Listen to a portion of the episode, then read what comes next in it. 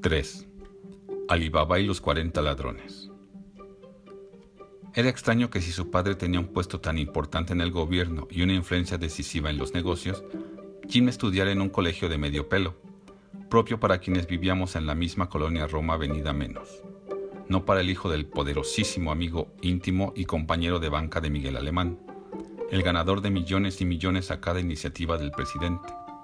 Contratos por todas partes, terrenos en Acapulco, permisos de importación, constructoras, autorizaciones para establecer filiales de compañías norteamericanas, asbestos, leyes para cubrir todas las azoteas con tinaco de asbesto cancerígeno, reventa de leche en polvo hurtada a los desayunos gratuitos en las escuelas populares, falsificación de vacunas y medicinas, enormes contrabandos de oro y plata, inmensas extensiones compradas a centavos por metro, semanas antes de que se anunciara la carretera o las obras de urbanización que elevarían mil veces el valor de aquel suelo.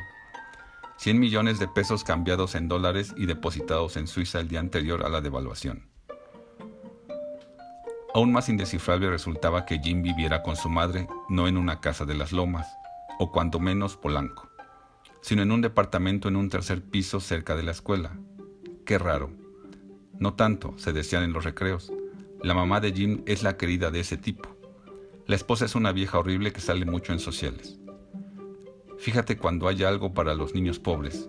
Jeje, mi papá dice que primero los hacen pobres y luego les dan limosna. Y la verás retratada. Espantosa, gordísima. Parece guacamaya o mamuto. En cambio, la mamá de Jim es muy joven, muy guapa. Algunos creen que es su hermana. Y él, Tercia Bayala, no es hijo de ese cabrón ratero que está chingando a México sino de un periodista gringo que se llevó a la mamá a San Francisco y nunca se casó con ella. El señor no trata muy bien al pobre de Jim. Dicen que tiene mujeres por todas partes, hasta estrellas de cine y toda la cosa. La mamá de Jim solo es una entre muchas. No es cierto, les contestaba yo. No sean así.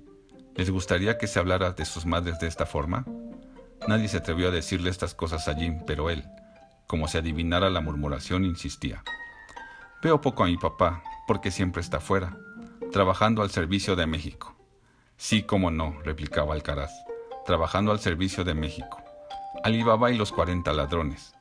Dicen en mi casa que están robando hasta lo que no hay. Todos en el gobierno de Alemán son una bola de ladrones. Ya que te compro otro suétercito con lo que nos roba. Jim se pelea y no quiere hablar con nadie. No me imagino qué pasaría si se enterase de los rumores acerca de su madre. Cuando Él está presente, los ataques de nuestros compañeros se limitan al Señor. Jim se ha hecho mi amigo porque no soy su juez.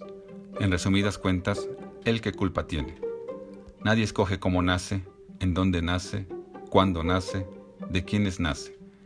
Y ya no vamos a entrar en la guerra de los recreos. Hoy los judíos tomaron Jerusalén, pero mañana será la venganza de los árabes.